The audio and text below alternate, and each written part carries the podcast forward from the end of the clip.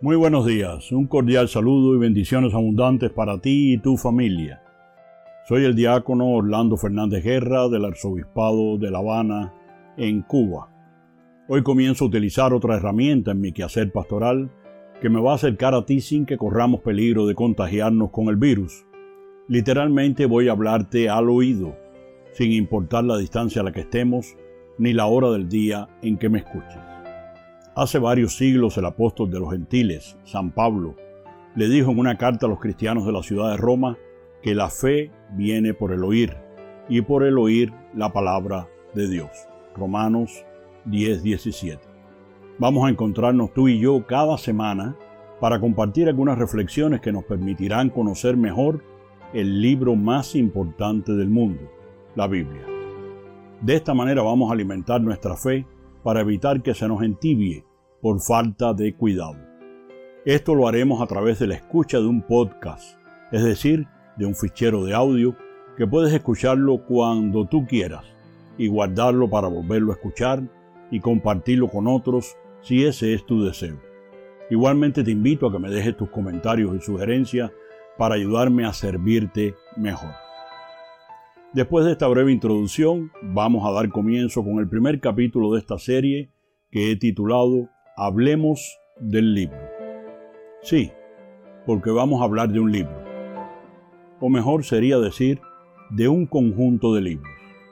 ¿Qué les parece si comenzamos por entender qué es un libro y por qué los libros son tan importantes para nosotros? Un libro hoy es una obra impresa. Hace algunos siglos era totalmente manuscrita o pintada por escribas, amanuenses, monjes y artistas dominaban el arte de la escritura o la pintura. El hombre siempre quiso dejar huellas de su paso por este mundo y esa es la razón de las pictografías que encontramos en casi cualquier continente. Los libros sirven para conservar y transmitir el conocimiento que tiene una civilización o una cultura a través de la historia. Son tan importantes porque nos ayudan a conocer y entender el pasado, a situarnos en nuestro presente y a proyectar el futuro. En un libro uno puede encontrar casi cualquier cosa. Hay libros de todos tipos, libros que nos hacen reír o llorar o pensar, libros que nos ayudan a viajar a lugares maravillosos en el centro de la Tierra o sobre ella, a lo más profundo del océano o a lo más lejano en el espacio. Incluso libros que nos abren puertas a lugares imaginarios y fantásticos, donde podremos interactuar con criaturas míticas. Un buen libro puede provocar un gran impacto en nosotros. Puede marcar nuestra vida con un antes y un después de leerlo. Hay libros realmente inolvidables. Conozco muchas personas que tienen uno, dos o tres libros como una referencia constante para su vida lo recomiendan a sus familiares, a sus amigos, y llegan a decir que uno no está completo hasta que no lea tal libro. Así de influyente puede llegar a ser un libro. Otra cosa, ¿sabe usted cuál es el reino de los libros? ¿No? Pues es un lugar tan misterioso, sobrio, silencioso y solemne como un templo. A ese lugar lo llamamos la biblioteca. Estoy seguro que usted habrá entrado alguna vez en una biblioteca. Suelen tener grandes espacios con mesas y sillas en el centro y las paredes cubiertas por añejos estantes llenos de libros. Hay libros de todo tipo, organizados por su género literario o temática. Está la sección de historia, de geografía, novelas, ficción, ciencias. Hay de todo. Y todos diferentes, pero todos testigos del quehacer humano en cada tiempo y lugar. Eso les da unidad en medio de la diversidad. Quizás está pensando, yo tengo una biblioteca en casa. Qué bueno, también yo tengo una. ¿Y sabe qué? Nunca me parece que tengo suficientes libros. Amo tanto los libros que quisiera tenerlos todos, todos. De hecho, creo que tengo más libros que los que alcanzaré a leer en lo que me resta de vida. Pero me hace feliz saber que están ahí. Mis libros son de las cosas de este mundo mi más valioso tesoro. Ahora escuche usted esta comparación.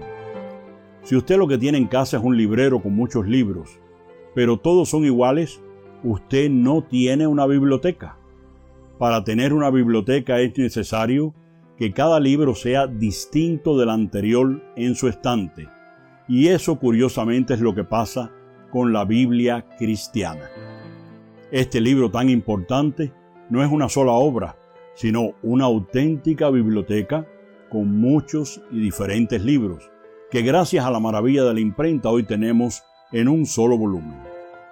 Otra cosa, te voy a contar un secreto sobre la Biblia, algo que muchas personas no saben. ¿Sabías que este libro no tiene un nombre propio? Ah, no, dirá usted. No, no lo tiene. Increíble, ¿verdad? Te cuento esto porque es muy importante saberlo. La palabra Biblia viene del idioma griego y es un plural que se puede traducir por libros. Así que cuando decimos la Biblia, estamos diciendo literalmente los libros. Pues sí, como lo oye, cuando decimos, por ejemplo, voy a leer la Biblia, estoy diciendo literalmente voy a leer los libros. Pero qué paradoja, el libro más importante del mundo, el más editado, el más leído, el más vendido, pero sobre todo el más seguido y el más celebrado, no tiene nombre propio. Es sencillamente la Biblia. Pero la sola mención de este nombre infunde en nosotros un profundo respeto. Y es que la Biblia no es un libro cualquiera. La Biblia es la palabra de Dios escrita para nuestra salvación.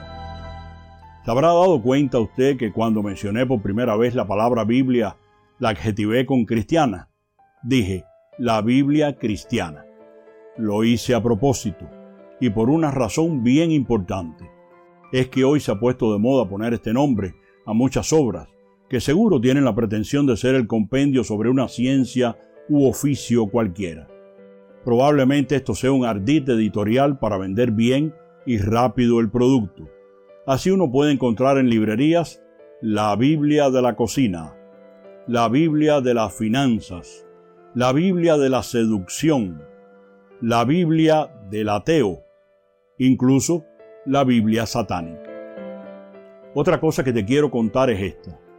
Hay algunas religiones conocidas como religiones del libro porque tienen su fundamento en las enseñanzas que desde lo alto han sido dadas a un pueblo por medio de un documento escrito que se considera sagrado y es muy venerado por todos los fieles. Te pongo un ejemplo.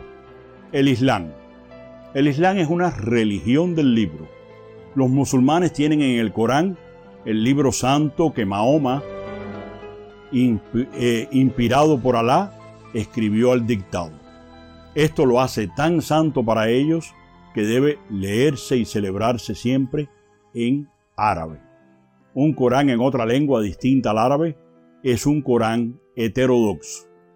Pero ni este es nuestro concepto de inspiración, ni este es el tipo de relación que tenemos los cristianos con el texto sagrado.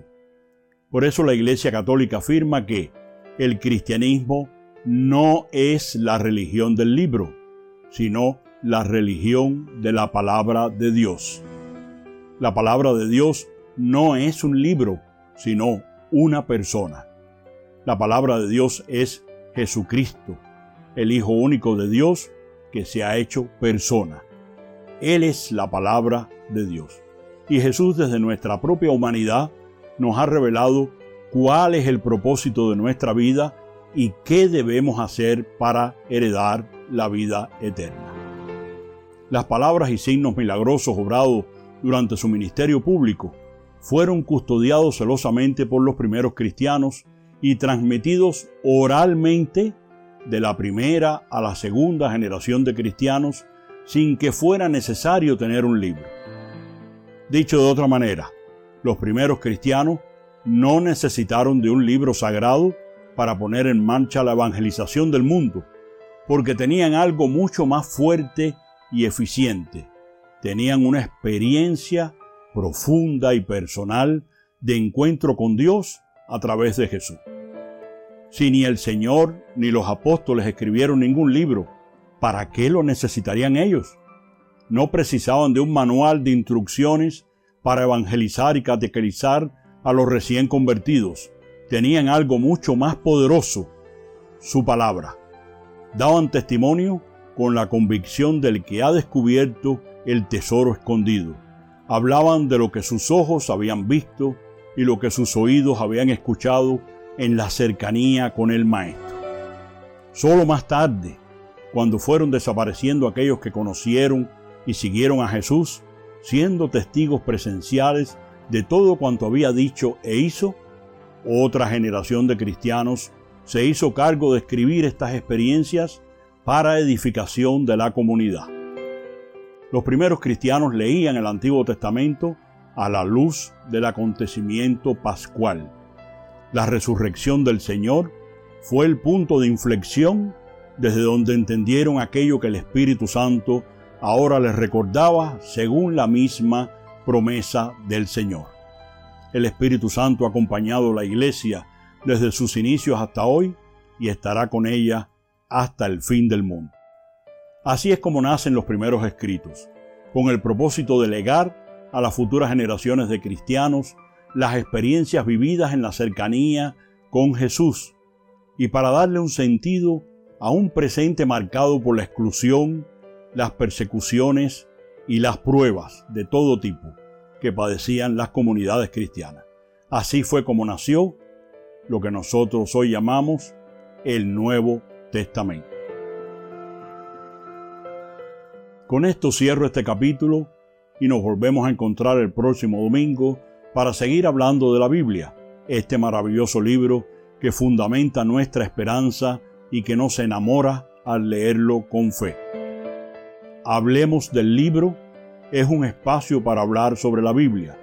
Podrá encontrarlo cada domingo en mi página de Facebook, así como a través del grupo de WhatsApp Amigos de la Biblia. Si todavía no eres miembro, ¿qué esperas para unirte? Estoy esperando por ti. Ayúdame a servirte mejor. Y que Dios te bendiga a ti y a tu familia.